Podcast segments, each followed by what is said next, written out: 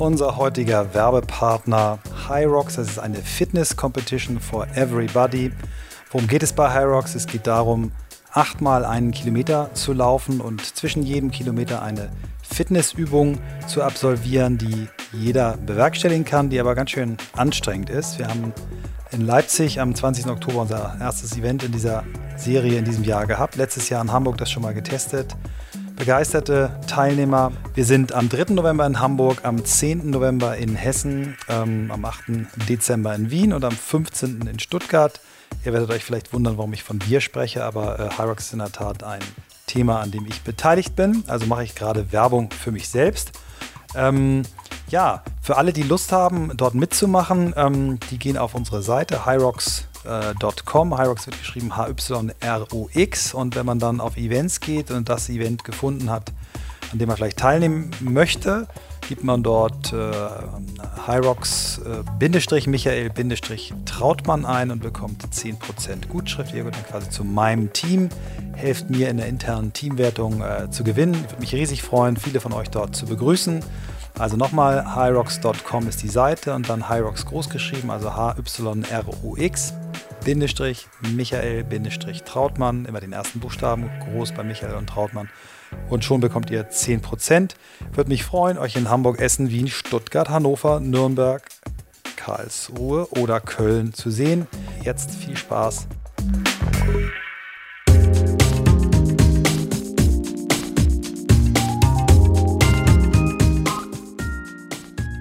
Herzlich willkommen zum On the Way to New Work Podcast. Heute mit Christoph Magnussen und mit mir, Michael Trautmann, und mit unserem Gast, beziehungsweise wir sind Gast bei Bastian Bauer, General Manager Germany von Mindspace, einem der weltweit wohl renommiertesten und bekanntesten Coworking Space Anbieter in Berlin. Hallo, willkommen erstmal. Freut mich, dass ihr hier seid, dass es endlich geklappt hat. Wir waren ja schon ein paar Monate in Planung jetzt. Ja, Super. Freut mich. Ja, sehr schön, dass wir hier sein dürfen.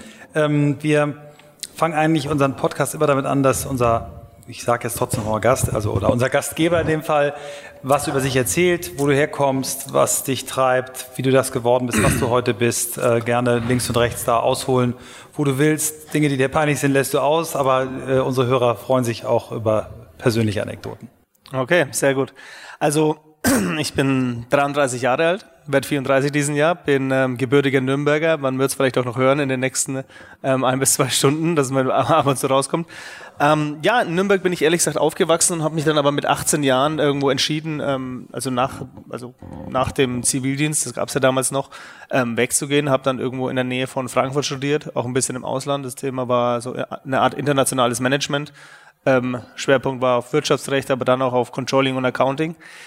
Die interessante Geschichte dazu ist eigentlich zu erzählen, dass wir, ähm, dass ich meinen Bachelor sozusagen 2008 gemacht habe, ähm, was dann, sagen wir mal, zwei Monate vor Ausbruch der Finanzkrise war. Damals zum damaligen Zeitpunkt hatte ich mich eigentlich nur entschieden, na jetzt erstmal ähm, sechs Monate Ruhe und dann irgendwo mit der Arbeit anzufangen. Ähm, hat dann nicht so geklappt, weil man, als man dann im September eines Morgens aufgewacht ist und gemerkt hat, dass eigentlich gerade am Markt wahrscheinlich jetzt extrem schwierig wird, neben nach dem Ausbruch, ähm, mich dann doch entschieden habe, noch mein Masterstudium direkt dran zu hängen. Ähm, da war ich dann auch, ähm, anders als im Bachelorstudium, da war ich, war ich, war ich ein bisschen in äh, Miami unterwegs und dann im Masterstudium in Amsterdam. Ja, und als es dann fertig war, wieder zurück nach Deutschland und dann erstmal über den Weg ähm, bin ich, hat es mich nach Würzburg verschlagen, was natürlich auf der einen Seite sich nach Amsterdam oder Miami ähm, auch ein bisschen, naja, ein bisschen äh, lokaler anhört. War für mich damals aber ehrlich gesagt okay, weil ich wieder in der Nähe von meiner Heimatstadt war ähm, und auch wieder mit meinen ähm, Freunden, mit denen ich heute auch noch sehr intensiven Kontakt habe, irgendwo ähm, wieder, sagen wir, ja, eine Freundschaft etabliert habe, was irgendwie sehr schön war. Ich habe damals für den Inhaber von S. Oliver und Komma gearbeitet, Bernd Freier, ähm, war auch eine Zeit lang sein, ähm, da sein Assistent und habe natürlich da extrem viele Erfahrungen gemacht, was ob, angefangen von verschiedenen Konzernthemen bis hin zur Konzernführung. Also man konnte sozusagen, und das war das Tolle daran, eben verschiedenste Bereiche, verschiedenste Projekte einführen. Ein, also Einblick, Einblick bekommen, ja.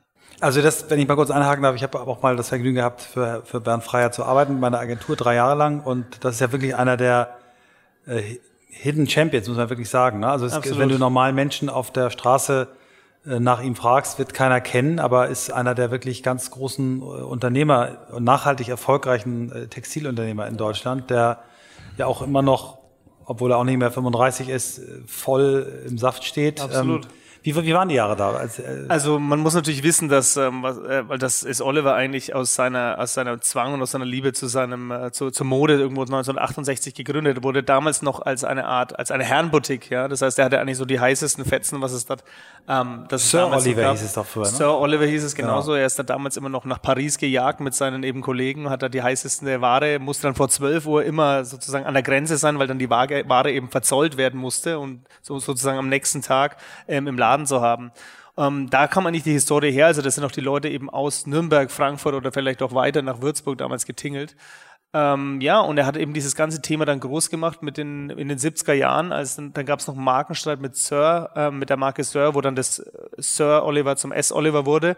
Und der große Durchbruch war eben damals, also in den äh, 70er Jahren, als der Macher, der er ist, mit kaum Englisch, mit ein paar tausend Mark in der Tasche, nach Indien aufgebrochen ist und sozusagen dann selbst seine seine Madrashemden, die er damals im großen Stile waren, sozusagen produziert hat und dann auch noch geschafft hat, die an, an die an Whirl ähm, zu verkaufen und sozusagen war dann dieser Unternehmensstaat, der irgendwo in der Spitze jetzt dazu geführt hat, dass allein mit ähm, S. Oliver, glaube ich, heute ähm, ja 1,5 Millionen, ähm, 1,5 Milliarden ähm, Euro umgesetzt werden.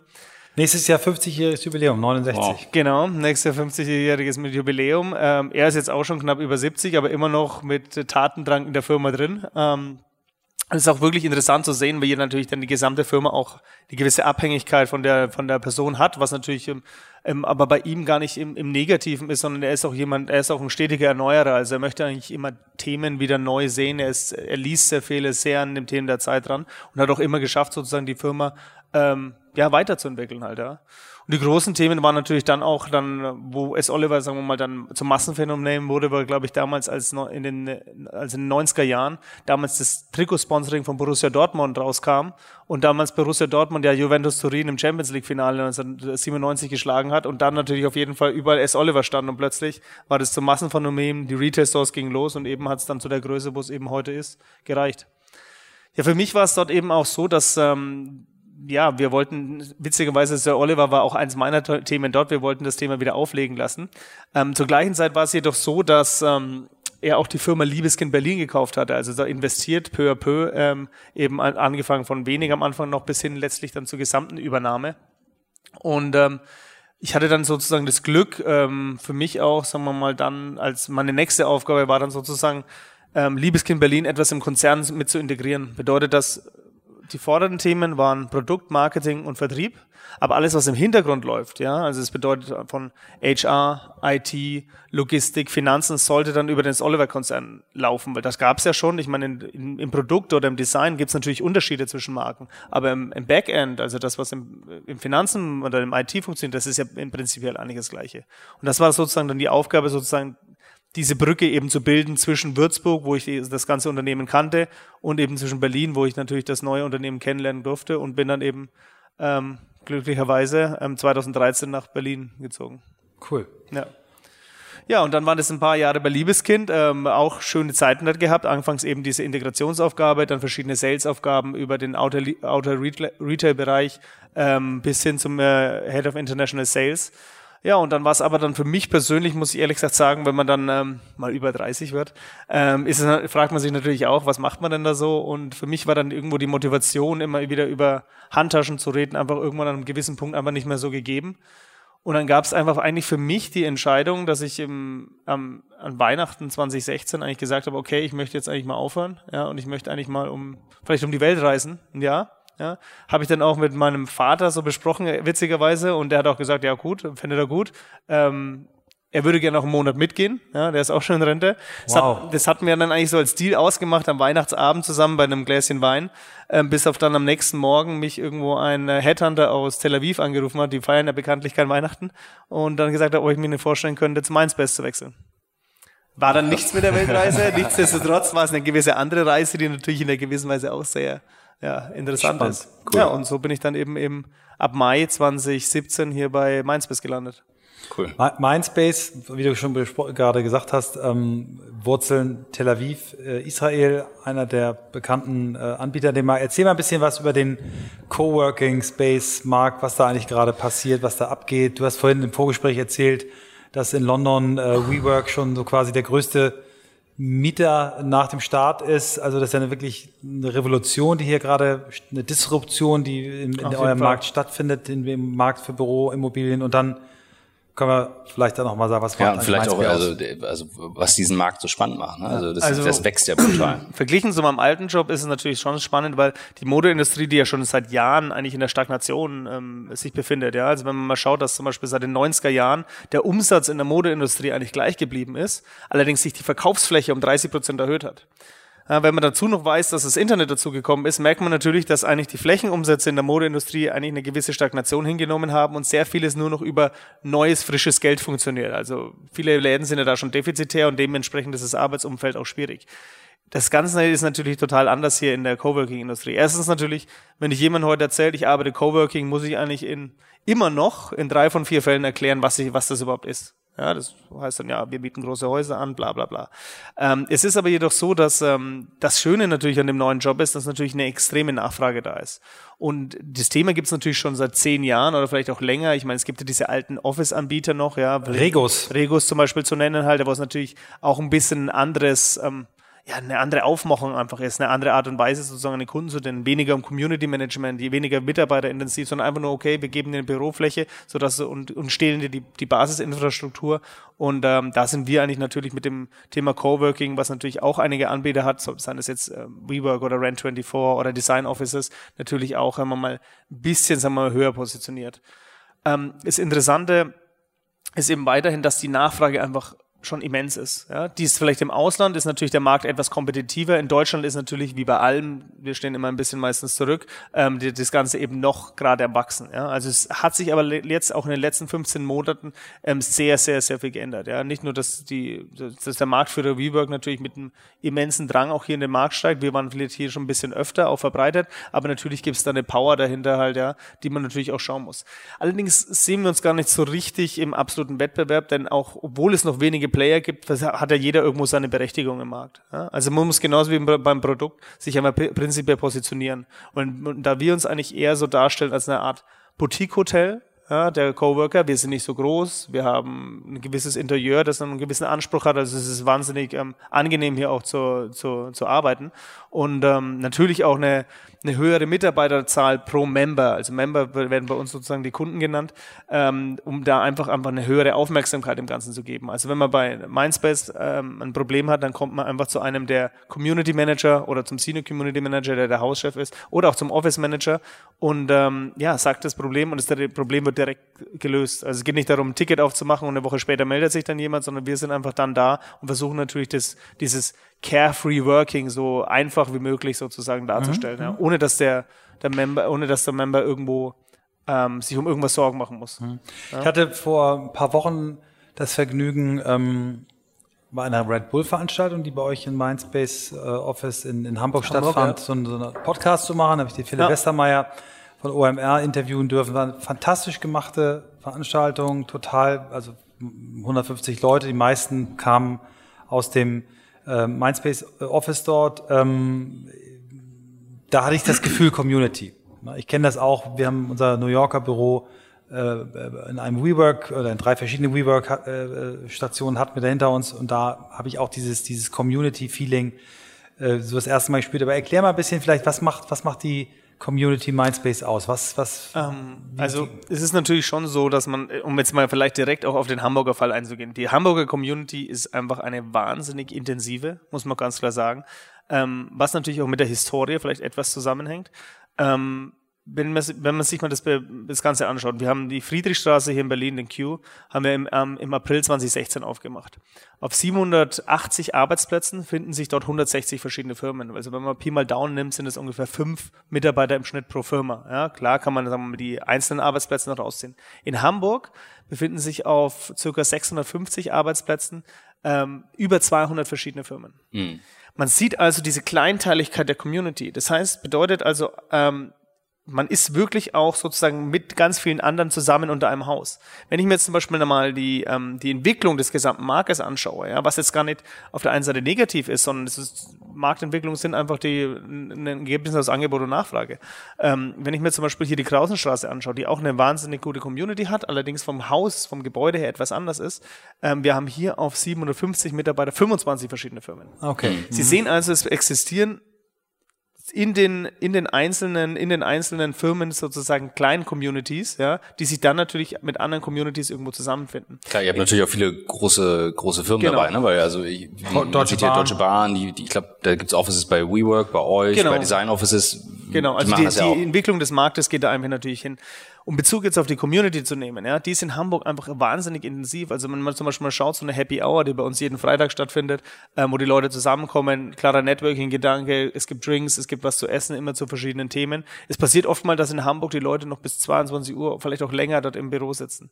Und wenn ich mal sage, dass ich in meinem Büro Freitagabend um 22 Uhr noch da sind, dann muss mir ja auch diese Community oder das Büro auch irgendwas wert sein. Ja? ja. Und das ist eben das, was sich dann irgendwo dadurch, dadurch entzeugt. Die Community wird natürlich auch ähm, durch das grundsätzliche Thema Coworking eben an, angespornt. Ja, sehr viele junge Firmen auch, coole Firmen. Und selbst wenn wir jetzt über Konzerne sprechen, sind das die Labs, sind das die coolen Einheiten. Also die Leute, die dort arbeiten, sind auch keine mhm. anderen, die irgendwo man in Startups sehen würde halt. Ja, also diese klassischen, was ja auch das Ziel ist. Ja, ich meine, die ganzen großen Unternehmen wollen ja extra diese Labs woanders hinsetzen, dass sie, dass sie eigentlich nicht verkonzernisiert werden. Ja, ja. denn und im Zweifelsfall würden sie auch nicht die Leute irgendwo nach Sindelfingen, Herzogenaurach oder Wolfsburg bekommen, ja. Aber im Endeffekt ist es da, da geht es im Endeffekt darum. Und diese jungen Leute, die finden sich eigentlich natürlich zueinander. Klar hilft unsere Community, klar helfen ja. unsere Events und klar helfen unsere Community Manager dazu. Aber eigentlich ist es etwas, was sich natürlich bildet. Ja, und was ja auch im Sinne des Ganzen ist, weil auch Freundschaften lassen sich ja irgendwo nicht auferzwingen, sondern bilden sich ja immer natürlich. So das, das, das Stichwort New Work, damit hat ja auch Büro zu tun und Veränderungen im Büro. Ja. Ne? Also ist, ihr habt ein Produkt, das ist eine Fläche, das ist ganz anders skalierbar als jetzt irgendwas Digitales, aber das ist wahnsinnig wichtig fürs Arbeitsumfeld. Ja. Das heißt, wie wohl fühle ich mich, wie sieht's aus, wen treffe ich, wie laufe ich. Gibt es irgendwelche Kriterien, wo ihr sagt, ihr sucht Flächen aus, nicht einfach nur nach, wir kriegen da überhaupt eine Fläche oder wir kriegen eine günstige Fläche, sondern das ist eine geile Fläche und das machen wir da draus, damit die Leute sich besser vernetzen, treffen, keine Ahnung. Was, was sind also, da so ich kann jetzt die Fragen aus zwei, ich, ich beantworte sie jetzt eigentlich mal dir, als wärst du jetzt ein äh, Broker, der uns ein Gebäude verkaufen würde. Mhm, ja? Okay. Wir suchen natürlich grundsätzlich Gebäude, die eine gewisse Größe haben, denn aufgrund dessen, dass wir eben ähm, unsere gewissen ähm, Lounges auch haben, dass wir ein, Küchen überall haben, dass wir natürlich auch eine gewisse Mitarbeiteranzahl haben wollen, brauchen wir eine gewisse Größe. Ansonsten ist ja der Overhead so groß. Ähm, bedeutet eigentlich, wir machen nichts unter 2500 Quadratmeter, eher die doppelte, aber eher die doppelte Größe ist eigentlich das, ja. wo wir, wo wir drauf abzielen. Mhm, halt, ja. Mhm. Dann ähm, extrem wichtig ist natürlich CBD, also AAA-Lage, ja, denn niemand will den Coworking irgendwo in die Vorstadt, wo er dann in, im Umkreis von 500 Meter einen Dönerladen hat, mhm. ja, sondern hier müssen, es muss eine vibrierende Umgebung sein. Hier müssen im Endeffekt sehr viele Restaurants sein, vielleicht ein Supermarkt und sonst was, was wir hier perfekt haben. Ja, ich meine, wir sind hier direkt an der Friedrichstraße, ähm, Checkpoint Charlie, ja. was ja, was ja ähm, was ja hier genauso gegeben ist halt, ja. Mhm. Ähm, dann, was natürlich oft mal nicht, also was natürlich auch noch wichtig ist, und das hat auch wieder etwas mit der, mit der Art zu tun, wie wir den Laden operieren, ähm, wenn wir jetzt auf die Quadratmeterzahl kommen, wir möchten auch nicht, dass sagen wir mal unter 800 Quadratmeter auf einer Fläche ist. Mhm. Ja, weil wenn ich jetzt irgendwo jede Fläche 400 Quadratmeter, ich mach, baue überall eine Küche rein, auch hier wieder ja, gibt's Kosten. Ich muss überall ähm, oder ich will überall allgemein Areas bauen. Und da geht's einmal darum, aber das sind einmal die Gebäudethemen ja. halt. Ja. Ähm, wichtig ist für uns und was natürlich schön ist, ähnlich wie bei diesem Gebäude oder auch beim Rödlichsmarkt in Hamburg oder auch im Viktualienmarkt in München, im, im Kustermannhaus, dass das Haus einen Charakter hat. Mhm. Ja, das ist natürlich jetzt nochmal das nice to have, was oben drauf kommt halt, ja, aber das ist natürlich etwas, was das Ganze schön macht, das Ganze auch eben, ja, wie zum Beispiel hier. Gibt es irgendwelche speziellen Elemente, wo du sagst, jetzt mal auch alte, neue Welt, ne? Du hast jetzt die Modewelt miterlebt, wie ihr das damals gemacht habt und wahrscheinlich auch viel gesehen.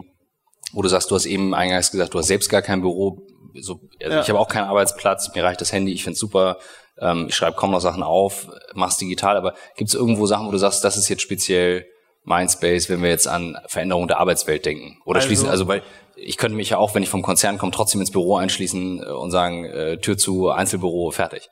Also ich glaube natürlich, was speziell Mindspace ist, ist natürlich auch einfach mal das Look and Feel, was wir hier haben. Ja? Also das ist schon, das ist schon etwas, was, was ich auch persönlich, also wenn ich morgens, auch wenn ich um keine Ahnung, ich stehe um 5 Uhr auf und fahre dann mit dem ersten Zug nach München halt, ja, dann komme ich da um 10 Uhr an ähm, und dann laufe ich ins Büro rein, das ist trotzdem etwas Entspannendes. Ja. Also es ist jetzt nicht so, dass ich irgendwo da in so eine Art, keine Ahnung, Schreibtischburg oder sonst was komme, sondern es ist wirklich auch entspannt durch diese ganzen Ein Und das ist, glaube ich, das, was uns grundsätzlich, sagen wir, vom allein vom optischen irgendwo, denke ich, auch unterscheidet, was uns auch einfach speziell macht halt, ja. Und natürlich ähm, wir haben jetzt, sagen wir mal, nicht den Druck, dass wir sagen, ich muss einmal im Monat ein neues Haus aufmachen, sondern wir überlegen uns schon ganz genau, wo wir hingehen, ja, was auch irgendwo dazu passt. Ich glaube auch, jedes Produkt und hat auch eine gewisse Sättigung im Markt. Ja? Und ähm, es soll auch es, es soll auch was Spezielles sein. Ja? Es soll wirklich was Spezielles sein, hier arbeiten zu, zu können, was es auch ist. Ja? Also mhm. es gibt viele von den Unternehmen, die hier arbeiten, die auch, sagen wir mal, in ihren, wenn die neuen Mitarbeiter ähm, suchen, dann werben sie auch damit, dass sie eben hier arbeiten. Ja? Und die neuen Mitarbeiter finden es auch, finden es auch gut. Aber das ist etwas, das ich glaube ich, sagen wir mal so vom ersten Eindruck her, das, was uns unterscheidet. Mhm.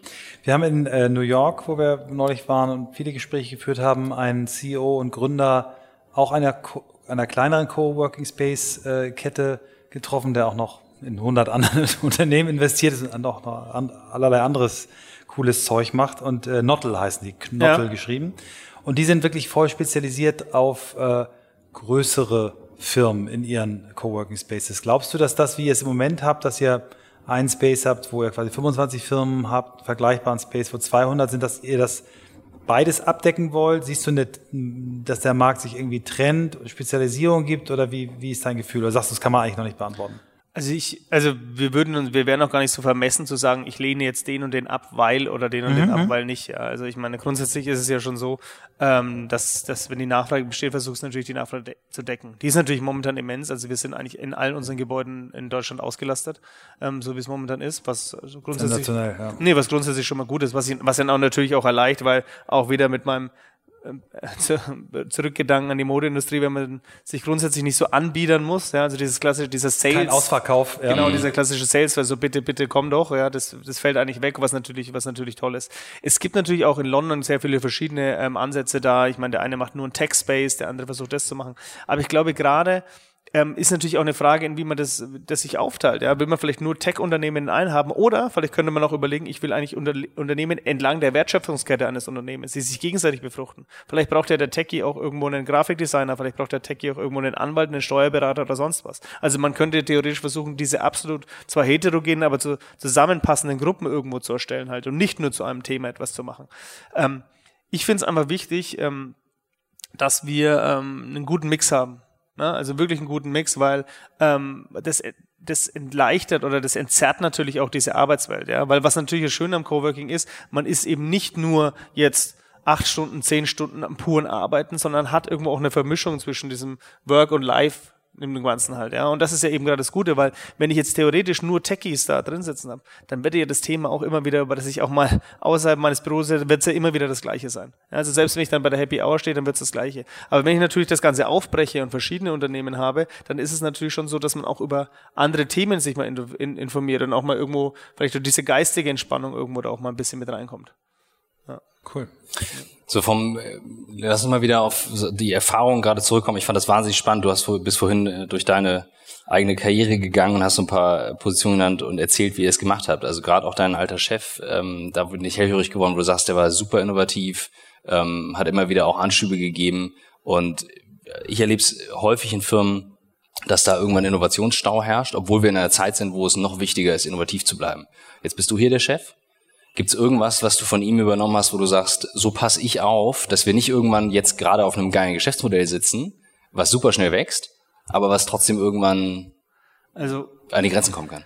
Man muss natürlich schauen, also es ist, obwohl natürlich der deutsche Markt, sagen wir mal, noch wenig ähm, gesättigt ist in dem ganzen Thema, ist es natürlich ein globales Thema. Ja? Also Mindspace Deutschland wird sich nicht groß unterscheiden von den ganzen anderen Märkten halt. Ja? Also man muss natürlich schon ein gemeinsames Produkt haben und auch etwas, wenn man eine Konsistenz in der Art und Weise, wer man ist oder eine Konsistenz in der Art ein Produkt hat, das ist immer wichtig. Ja? Also auch die Firmen, die international, und das, das ist eben der Vorteil, wenn man aus der Modebranche kommt, so was eigentlich diese Konsistenz auch zu sehen.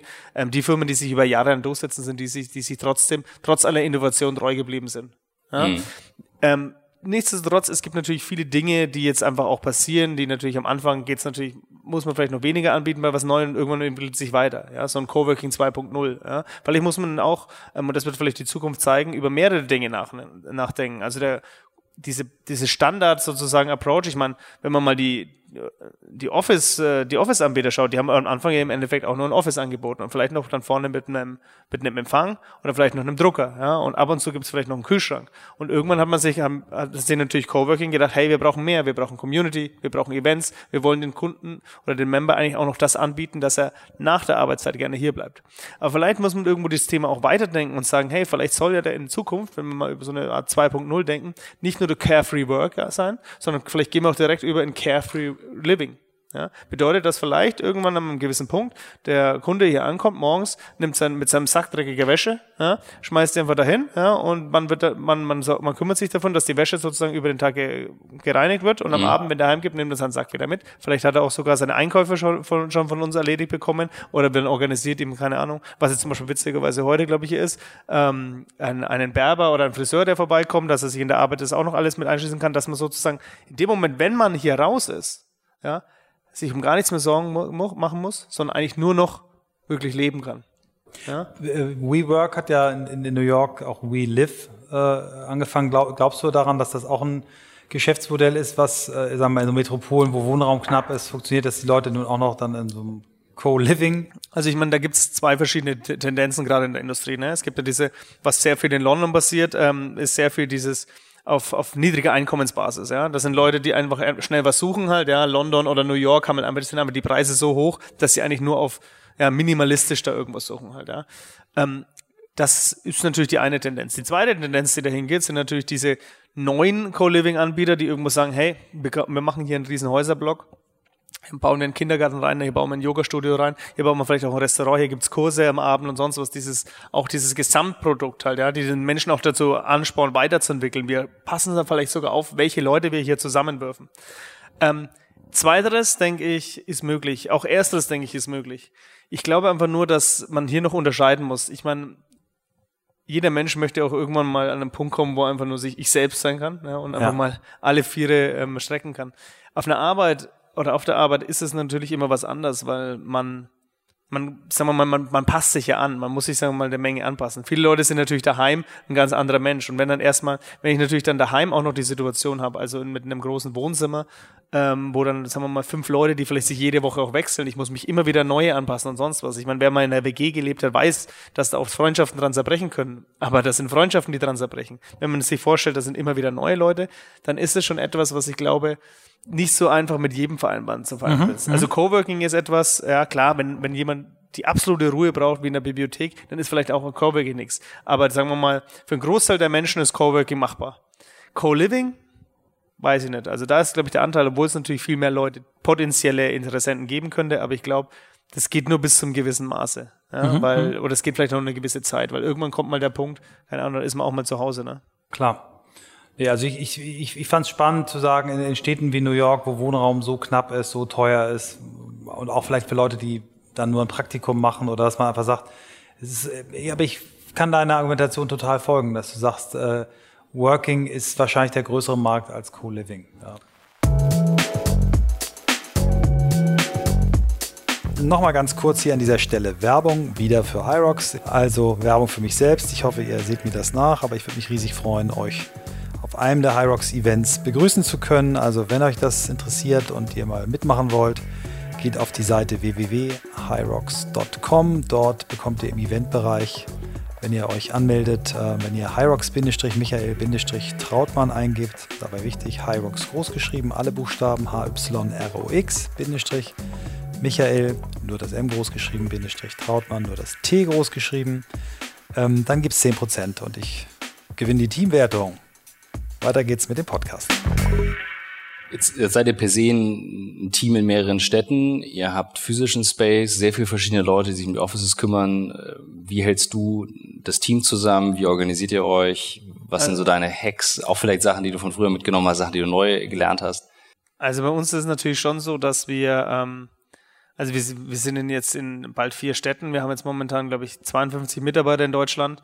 Ähm, die natürlich auch verschiedenste, verschiedenste Job haben. Das Interessante ist sogar in Deutschland, dass wir, glaube ich, von den 52 Mitarbeitern 35 verschiedene Nationen haben. Ja, also wow. Also man, wir sind sehr 35. In, wir sind sehr interkulturell hier aufgestellt halt, ähm, was natürlich auch gut ist, weil jeder natürlich seine eigenen Einflüsse hier nimmt. Gerade Berlin ist natürlich auch eine Stadt halt, ja, wo man natürlich auch sehr, ich muss ganz ehrlich sagen, auch sehr wenige Bewerbungen noch kriegt, ähm, sagen wir, mit, mit einem, also mit einem deutsch, deutschsprachigen Hintergrund. Das ist in einer Stadt wie München natürlich etwas anders halt, ja. In einer Stadt wie München ist es auch ehrlich gesagt wichtiger, dass der Community Manager Deutsch spricht, ja, weil es auch von den, von den Kunden so ist.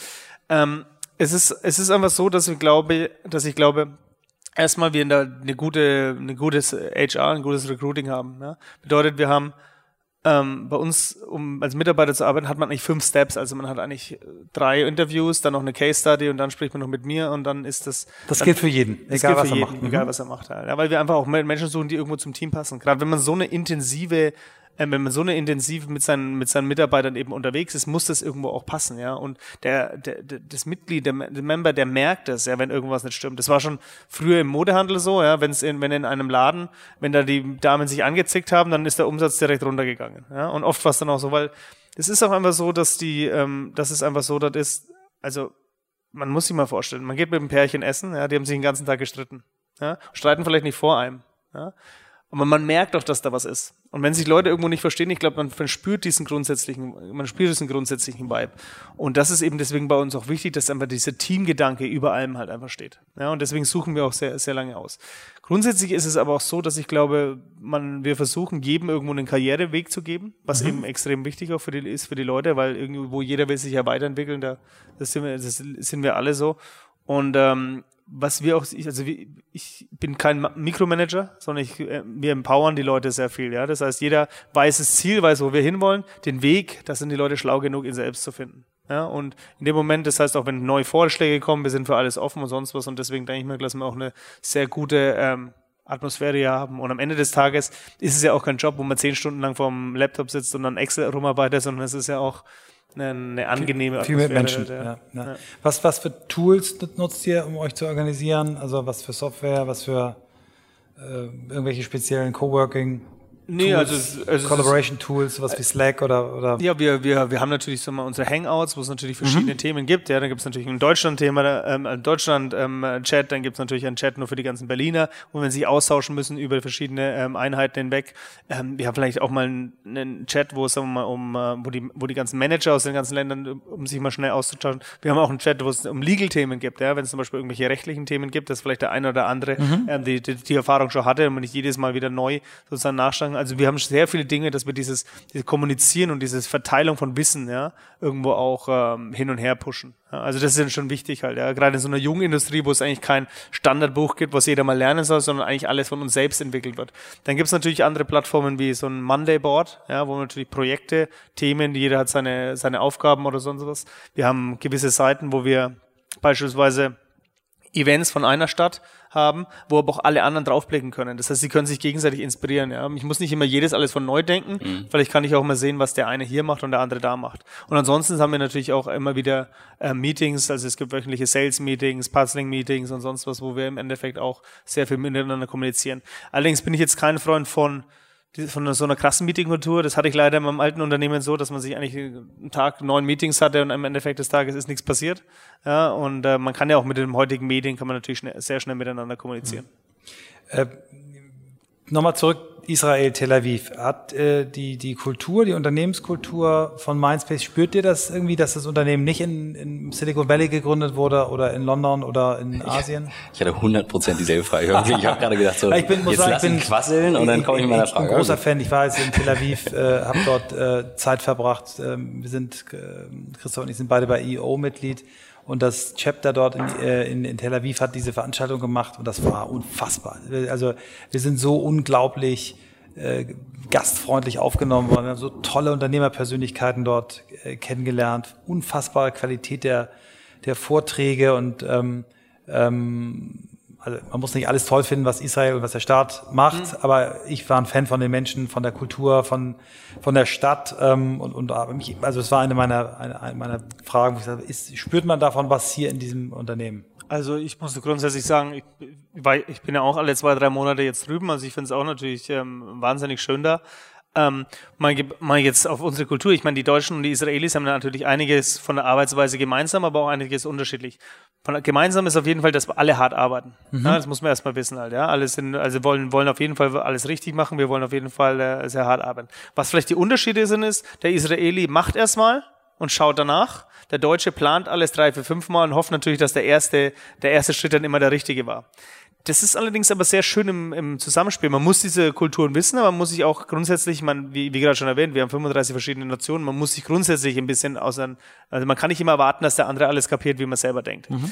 Der, die, die interessante Unterscheidung ist natürlich auch, dass, die, dass Israel als die Startup-Nation gilt, sozusagen auch sehr viel, wird sehr viel ausprobiert, sehr viele Entrepreneurs sind da und sonst was, obwohl man interessanterweise sagen muss, dass die Startups eigentlich erst zu so 10 Prozent des, des Bruttoinlandsprodukts zählen. Also alles kommt natürlich sehr viel anderes noch zusammen. Das wird sich natürlich in der Zukunft exponentiell steigern, ja, ganz klar. Sehr vieles ist natürlich noch jung. Was aufgrund natürlich der ähm, dass der israelische Staat ja noch sehr jung ist, ja, was natürlich da noch nicht so gibt, ist diese ganz großen Firmen, ja, die es bei uns vielleicht schon über 50, 80, 100 Jahre oder sonst was gibt, diese ganz großen Konzerne, die gibt's eben da noch nicht. Also das ist auch sehr, sehr interessant mal im Austausch, immer gerade wenn es um, um Member geht. Ja, ich weiß, glaube, wir hatten neulich mal eine Situation, dass eine extrem äh, gro deutsche große Firma sich da drüben eben ähm, sozusagen als Kunden auftreten muss. Und dann gibt's immer diese Supplier-Forms, die man dann ausfüllen muss. Ja? Und dann sind irgendwo zehn Seiten, wo man irgendwo jedem alles eintragen muss, das hier und dort halt. Dann haben die mich gefragt, sag mal, macht ihr das auch in Deutschland? Und sag ich, sag, naja, ihr müsst einfach mal verstehen, der Konzern ist so groß, ja, dass eigentlich meistens nicht das eine Ende weiß, was das andere tut. Also im Zweifelsfall die Leute, die mit euch ähm, den Vertrag ausgemacht haben, die sind ob jetzt diese Supplier-Form ausfüllt oder nicht, das ist, das ist eigentlich jetzt nicht, sagen wir mal, Prämisse im ersten Schritt halt, ja, sondern das ist einfach ein Automatismus, ihr werdet da angelegt und dann kommt es automatisch raus. Und dieses verschiedene Verständnis einfach, was es dort gibt, diese ganzen jungen Unternehmen, diese junge Tech und natürlich diese alten Konzernstrukturen, die in Deutschland halt sowas zusammenbringen, ist natürlich auch etwas, wo man sich gegenseitig sehr viel lernen kann. Einmal als mit Tel Aviv oder Israel als Headquarter, aber natürlich auf der anderen Seite mit Deutschland als stärksten Markt und als natürlich auch ähm, Wachstumstreiber. Ja. Cool. Ähm, kommen wir nochmal zu dir als, als Mensch und Person. Ähm, wie, wie organisierst, was bist du für ein Typ? Einmal am Tag E-Mails, dann nicht wieder oder always on? Wie organisierst du dich? Wie strukturierst nee. du dich? Also ich muss sagen, also wie geht dein Tag los? Mein Tagende ist natürlich grundsätzlich unterschiedlich. Ne? Also ich versuche immer eigentlich Montag, Freitag grundsätzlich in Berlin zu sein, mhm. ja, weil ich ist natürlich mein Lebensmittelpunkt und Montagmorgen ist meistens nicht so angenehm zu reisen und auch ähm, am Freitagabend ist natürlich, ihr wisst ja selbst, das ist eigentlich immer zu, auch zu anstrengend.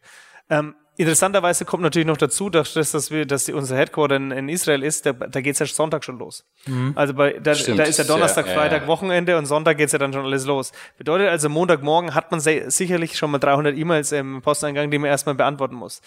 Ähm, Finde ich persönlich gar nicht so schlimm. Der Montag ist sowieso schwierig und ob er ein bisschen schwieriger ist, ist ja auch nicht so, ist jetzt auch nicht so Dramatik. Dafür ist natürlich der Freitag dementsprechend schöner, weil natürlich Israel da schon ähm, im, ja, im Wochenende ist ja. ja und man natürlich, ähm, sagen wir, mit der da sehr viele Sachen noch abarbeiten kann. Ähm, wenn ich in, wenn ich hier in, äh, in Berlin bin, ja, ganz normal, 8 Uhr morgens aufstehen und natürlich versuchen zwischen 9 und 39 irgendwo im Büro zu sein. Bei mir ist es allerdings meistens so, dass ich ähm, versuche nur dreimal am Tag E-Mails zu lesen. Mhm. Ja, das ist morgens einmal, einfach mal überfliegen, die wichtigen Sachen beantworten, dann zweite Mal nach der Mittagspause und das dritte Mal abends, bevor ich heimgehe. Mhm. Was ich gar nicht mag, ist diese ständige ähm, ständig on sein, ständig irgendwo haupt, äh, weil, weil man verliert den Fokus. Ja. Allein schon diese drei Sekunden, wenn ich wieder aufs Handy schaue und bis ich zurück bin und wieder im Thema drin sind, das ist etwas, was ich überhaupt nicht mag und deswegen ähm, versuche ich da persönlich mich auch irgendwie so rauszunehmen wie möglich. Klar, man hat natürlich immer seine anderen Themen und hier und da mit, mit WhatsApp, mit Social Media wird, muss man natürlich ständig bei allem und so weiter erreichbar sein. Aber ich glaube, wenn jemand was Dringendes hat, dann kann er mich auch immer schnell anrufen. Ja, dann merke ich schon, okay, da das ist jetzt dramatisch, aber ansonsten, ähm, ja, dreimal am Tag E-Mails lesen, das sollte eigentlich genügen. Ja. Gibt es irgendwelche, ich äh, nochmal aus deiner Erfahrung, ähm, du hast viele Meetings gemacht vorher und sagst, findest es nicht super, aber das ist so ein Thema, das ist in jeder Firma von Interesse. So, gibt es irgendwelche Sachen, wo du sagst, vielleicht auch aus Israel raus, so laufen unsere Meetings ab oder das ist speziell und die sind extrem produktiv. Oder wir haben die da abgekürzt, weil sie nicht produktiv sind. Irgendwie sowas sehr Konkretes. Ähm, also was ich, also wenn, wenn man was macht, wenn man ein Meeting macht, auch mit vielen Leuten, die eigentlich keine Zeit haben, wichtig immer davor, die, zumindest die Hauptthemen als Agenda, also mal kurz rauszuschicken, um was es geht, dass sich jeder schon mal vielleicht ein paar Grundgedanken dazu machen kann, was ich will. Dann soll jeder natürlich offen seine Meinung aussagen. Also ich bin da überhaupt kein Hierarchietyp, also wegen mir kann jeder, jeder sagen alles, was er will, weil oft ist es ja so, dass die Leute, die, die, die um die Themen, die es geht, sind ja meistens viel näher jetzt dran am Thema als jemand, der irgendwo der, der Chef ist. Ja, das heißt, die können meistens sehr viel bessere und punktuierte Inhalt geben. Deswegen denke ich mal, sollte jeder auch sprechen halt dürfen. Und was wichtig ist, auch am, Ende, am Ende eine kurze Zusammenfassung und To-Dos verteilen, weil sonst ist das alles, über was man geredet hat, war eine Informationsveranstaltung, die man sich eigentlich auch gerne per E-Mail oder sonst was hätte schicken können. Aber die To-Dos müssen danach eben einfach noch kommen. Ja, mhm. Und das sind eigentlich Regeln, diese gibt es ja nicht seit heute, sondern die gibt es ja eigentlich schon immer. Ja, aber ja. scheinbar doch von, von nicht allen immer präsent. Ähm, wie, wie inspirierst du dich? Wie, wie, wie lernst du? Gibt es Bücher, die du gelesen hast, die dich, die dich weitergebracht haben? Ähm, also ich muss grundsätzlich sagen, ich habe ähm, ich lese schon ähm, Bücher, allerdings ich lese extrem viel, also ich informiere mich extrem viel über sämtliche Bereiche, ob das jetzt ähm, verschiedene Zeitungen sind halt, ja, und da denke ich immer, sollte man noch die ganze Breit, Breit, Breit, ähm, Bandbreite. Bandbreite machen, Entschuldigung. Ähm, ob das jetzt mal eine Zeit ist, die man vielleicht mal am Wochenende reinschaut oder auch mal eine FAZ unter der Woche. Ähm, auch auf der anderen Seite ein Handelsblatt oder auch eine Bildzeitung, ja. Für mich ist auch wichtig, dass man weiß, was 20 oder 25 Millionen Menschen in, in Deutschland denken halt, ja. Also wenn man das, wenn man gerade diese Medien immer ignoriert, dann ist es eigentlich, ähm, man macht eigentlich keinen Sinn, weil man sollte schon wissen irgendwo, was der, was die Mehrzahl der Leute denkt und wo die Trends und sonst was hingehen und gerade von so, von so Meinungsmachern. Aber grundsätzlich auch, ich interessiere mich auch über jetzt sagen wir mal Deutschland hinaus sehr, sehr, viele verschiedene Themen, ob das Entertainment ist, ob das in der in der Sport, äh, beim Sport ist oder auch ob es auch Politik ist. Also ich schaue sicherlich wöchentlich ähm, diese ganzen Late Night Shows in den USA, um da zu sehen, was passiert ist. Halt ja, so ein John Oliver oder sonst was schaue ich mir auch immer gerne rein, der das Ganze versucht immer sehr ähm, sehr witzig irgendwo aufzuziehen. Also ich bin eigentlich sehr sehr breit von dem aufgestellt, was ich eigentlich so, mhm. was ich mir so, so reinziehe. Ob das auch, das, versuch, das funktioniert auch über Medien wie Facebook beispielsweise ganz gut, ähm, weil da ist man, natürlich ist es alles ein bisschen auf seine Interessen ähm, in, in, ausgelegt. Ich meine, das haben wir ja gerade eine riesen Diskussion davon halt, ja. Aber ich denke, man, ähm, man kann so auch, ich meine, egal welche Medien, man muss sie immer mit einem gewissen Abstand sehen, ja. Man muss nie alles glauben, sondern muss natürlich alles immer irgendwo ins Verhältnis setzen, was da steht halt, ja. Und ja, das Einzige, was ich persönlich sagen kann, wo ich jetzt eigentlich in den letzten Wochen ähm, versucht habe, mich ein bisschen wegzuziehen, ist das Social Media ähm, Bezug vor allem auf Instagram. Mhm. Ja, und ich hab, hab, bin jetzt mal vor, vor drei Wochen ausge, also habe es mal ausgelockt, weil ich einfach auch gemerkt habe, das ist eigentlich, das ist eigentlich Waste of Time, ne? Wenn man, wenn man eigentlich nur immer anderen Leuten zuschaut, was sie gerade essen oder wo sie gerade hingehen und sonst was. Erstens ist es nicht gut fürs Gemüt, zweitens ist es eigentlich auch nicht interessant. Ja, und es war die ersten paar Tage immer komisch, weil man dann nicht mehr auf den gleichen Knopf drückt halt, wenn man jetzt mal auf dem Weg hin oder irgendwas ist. Aber nach einer Zeit ist es eigentlich relativ Okay. Nutzt ihr Social Media, um, um eure Community? Also habt ihr Facebook, macht ihr das über Facebook oder wie, wie organisiert Wir haben ihr? mehrere Möglichkeiten. Also einmal natürlich haben wir eine eigene App, mhm. ja, wo die Leute nicht nur Meetingrooms buchen können, wo sie schauen können, welche Events sind, sondern auch im, im Zweifelsfall, ähm, ja, so eine Art Facebook eben auf erster Seite, wo jeder was posten kann, wo die, wo die Community miteinander ist. Dann nutzen wir klar auch Facebook als Kanäle, ja wenn wir Events machen, Bisabu, ja, dass die Leute sich auch eintragen, aber auch Instagram, der Instagram-Channel, ja, ob das jetzt Stories sind oder ganz normale Geschichten, ist natürlich auch sehr, sehr, sehr wichtig, um natürlich auch, sagen wir mal, ähm, gerade auf Instagram kann man natürlich eine sehr persönliche Art und Weise irgendwo zeigen, auch ja, von unserem, von unserem, von unserem Unternehmen und von unseren Mitarbeitern. Und deswegen nutzen wir eigentlich klar in alle Richtungen. Ne? Alles, was da nötig ist. Bevor äh, ich, bin, spiele jetzt wieder den, den bösen Timekeeper, wir sind bei fast 40 Minuten. ich krieg wahrscheinlich den Ruf auch nicht mehr weg, ne? Nein. Der ist jetzt durch. Alles gut. Aber ähm, wenn wir so äh, doch nochmal auf Thema Inspiration gehen, gab's so in der Zeit, wo du ähm, auch studiert hast, gelernt hast, Bücher, wo du sagst, die haben mich doch sehr inspiriert. Also wenn ich was lesen würde, wären das so meine fünf Best Reads, die ich jemandem empfehlen würde? Ähm, ich würde eigentlich nicht auf fünf gehen, ja, sondern ich würde vielleicht auf drei nur gehen. Was, ich, was, ich auf jeden, was ich auf jeden Fall Ding ist. Ähm, also einmal, ich meine klar, man kann jetzt, ich gerade lese ich, ähm, gerade lese ich ein Buch, das ist eigentlich auch super interessant. Das heißt Gewalt, eine neue Geschichte der Menschheit. Da geht es sozusagen um die ähm, um die Entwicklung, dass wir eigentlich alle und das ist gerade in unserer heutigen Zeit, wo natürlich durch das Internet natürlich denkt man auf einmal jeder, es gibt so viele böse Menschen, die ganze Flüchtlingsdiskussion hier und da. Aber im Endeffekt zeigt das ja eigentlich, dass wir, und das, ist, und das sagt ja auch der Autor, dass die eigentlich die größte Errungenschaft der Menschheit oder ist, die eigentlich total vernachlässigt wird, ist eigentlich, dass wir sehr Gewaltfrei. dass wir sehr friedsamer geworden sind. Ja? Also man allein viel weniger Kriege, viel, viel weniger, weniger Kriege, viel weniger Gewalt hatten, wo früher, ich meine, wenn man früher, früher hat irgendwann jemand was Schlimmes gemacht, ist 50 Kilometer weitergezogen, hat ihn niemand mehr erkannt. Ja? Mhm. Heute mhm. finden wir irgendjemand, der was tut auf einmal in dem, in dem Bergdorf in Kurdistan, ja, und innerhalb von ein paar Tagen, ja, einfach diese, das machen. Klar, die Medien versuchen das alles nur noch negativ irgendwo zu sehen, aber das ist, also das ist ein sehr interessantes Buch, würde ich aber nicht sagen, das ist was, mhm. was mich geprägt hat. Was ich ganz gut finde, ähm, und das sind, das ist einmal die, das eine neue Erde von Eckhart Tolle, mhm. kann man auf jeden Fall lesen, das ist so eine, so eine spirituelle Weiterentwicklung, ja, gerade wenn man vielleicht mal so Ende 20, Anfang 30 ist, macht das eigentlich sehr Sinn. Mhm. Ähm, auch was ich gut finde, ist das Café am Rande der Welt. Ah, das kenne ich ist gut, ja. Das ist einfach nur ein ganz kleines, ja. dünnes Buch. Man kann es in zwei, drei, mhm. vier Stunden durchlesen halt. Da geht es im Endeffekt darum, ähm, dass jeder Mensch in seinem Leben doch was finden sollte, was einem natürlich, ähm, was, was, was man natürlich mhm. eben macht. Er, er, beschreibt es mit der, mit der grünen Meeresschildkröte, ja, die einfach im Endeffekt ähm, in den Strömen der Wellen sozusagen schwimmt. Und wenn sie eben versuchen würde, halt, ja, einfach da geradeaus durchzuschwimmen, dann wäre es für sie eigentlich ähm, ähm, fast unmöglich und würde viel zu viel Energie. Aber da sie sich eben in diese Meeresströme reinlegt und ähm, reinrennt, kann sie eben diese Strömungen nutzen, um eben viel weiterzukommen und dabei eigentlich auch noch Energie dabei rauszuziehen. Und so ist es natürlich auch für jeden Menschen. Ja, jeder muss irgendwas finden, was er irgendwo gut kann. Und der eine möchte vielleicht Sänger werden, aber kann nicht singen. Ja, dann dann sollte man es vielleicht auch nicht versuchen halt. Ja, oder aber jeder soll muss irgendwas für sich finden, was er einfach natürlich am am am besten kann. Ja? Schön. Und das dritte Buch wahrscheinlich, und das ist jetzt wahrscheinlich was äh, Überraschendes, ist für mich, äh, ich sehe auch sehr viel gerne ähm, so Fantasy-Bücher und sonst was lese. Das ist Der dunkle Turm von Stephen King. Wow. Mhm. Den habe ich ähm, jetzt schon mit dreimal durchgelesen. Da geht es eigentlich um einen, den letzten Revolvermann, der einfach auf der Erde lebt, in einer weitergelassenen Welt, der für das Gute und das Gerechte kämpft. Und ich fand es einfach, ich finde es einfach so surreal mit so vielen verschiedenen Vermischungen und auch natürlich mit Paralleluniversen und sonst was. Und ich finde es einfach so, der trotzdem immer versucht, eben den geraden und moralischen Weg zu gehen. Und deswegen finde ich das eigentlich auch sehr nennenswert. Sehr cool. Sehr, sehr, cool. sehr schön. Ja. Manchmal ist das Nachgespräch noch spannender als das Hauptgespräch.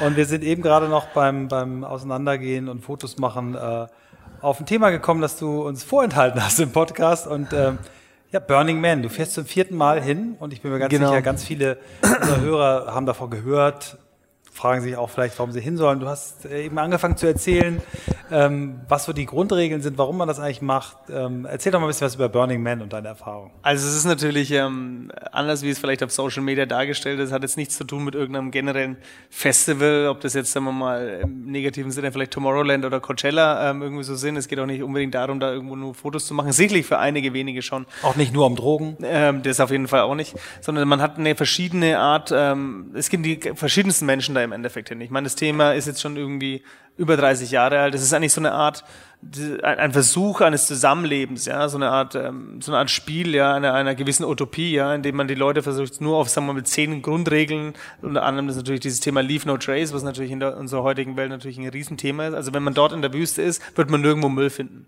Also auch wenn nachts da irgendwo so ein Rave mit 10.000 Leuten ist, dann fand man am nächsten Tag hin, da liegen vielleicht noch ein paar Fahrräder rum, ja, die irgendjemand vergessen hat, aber sonst findet man keinen Müll. Ja, und das ist schon mal das Wichtige. Also jeder nimmt auch seine Zigarettenstummel mit halt, ja. Also man soll dort auch, sagen wir mal, kein Glitter tragen, um da irgendwie die Wüste so wenig wie möglich irgendwo ähm, in, ihrer, in ihrer Reinheit sozusagen zu beschmutzen. Ähm, aber auch das Grundsätzliche ist halt so, dass natürlich jeder Mensch sich natürlich erstmal von seiner besten Seite zeigt. Ja, also man findet auch dann eben, dass man Models, die vielleicht sonst in New York niemals irgendwas berühren würden, sieht man dann irgendwie morgens irgendwelche Zigarettenstummel vom Boden aufzukleben halt. Ja. Und man sieht dann wirklich, dass jeder Mensch, Mensch sich da von seiner besten Seite zeigt. Und ja, jeder ist entweder, jeder ist ja natürlich gewisse speziell gekleidet halt, ja, was aber gar nicht irgendwo ein Verkleiden ist, sondern eine Art Anpassen an das Allgemeine, ja, oder vielleicht auch eine wirklich einfach aus sich herauszugehen halt, ja. Viele Menschen sind natürlich auch mit wenig ähm, Stoff bekleidet, was natürlich auch ein sehr positiver Effekt ist des Ganzen. Ähm, ja, aber es ist, wie gesagt, jeder Mensch ist besonders, jedes einzelne Camp ist besonders und das macht das Ganze natürlich zu so einem wahnsinnigen ha Happening, ja, das ist einfach, ja, es gibt dort kein Geld, ja, es gibt aber auch kein Tauschen, sondern man, man geht eigentlich nur in dem Moment, wenn jeder etwas für eine Community macht, ja, kann auch jeder wieder etwas herausziehen. Ja, und, und das, das, das versucht natürlich, also es kann dann passieren, dass man da entlang, fährt und auf einmal findet man da so ein kleines Zelt und da hat der hat am Tag zwei Stunden offen halt, ja. Und dann geht man rein und dann wird man, keine Ahnung, von, da sitzen dann zwölf Asiaten drin, die einen massieren. Ja, das machen die nur zwei Stunden am Tag. Oder man fährt ein bisschen weiter, da gibt's halt zwei Stunden am Tag Eis. Oder es gibt ein bisschen weiter, da machen, ähm, machen, die, machen die Leute halt irgendwelche ähm, ja, Smoothies oder Fruchtshakes oder Ingwer-Shots, um die Leute eben über diese ganze Woche eben zu bringen. Und in dem Moment, ja, diese Gesellschaft wird einfach, sagen wir mal, neu erfunden. Zwar auch nur für eine Woche, aber es ist einfach auch durch diese Twilight Zones von, wenn, wenn die Sonne morgens aufgeht in der Wüste, ja, oder wenn sie am Abend untergeht und plötzlich die gesamte Playa in Licht erscheint und jeder mit irgendwelchen bunten ähm, Lichtern und Farben ist. Und dieses, das sind eigentlich, sagen wir mal, die, die Minuten oder die, die Stunden, für das man eben auch dort ist. Ja. Wer sich, wer sich, so inspirieren lässt, braucht keine Bücher lesen. Ja, sozusagen. Absolut. Sehr schön, cool. dass ihr da wart. ja, wir sind schön durchgekommen. Manchmal, manchmal äh, versappeln wir uns, aber ich fand, es war, war, hat ein gutes Pace, gutes Tempo und vielen Dank für eure ich Gastfreundschaft und äh, ja. Sehr schön. Vielen bis Dank. Bis bald. Danke.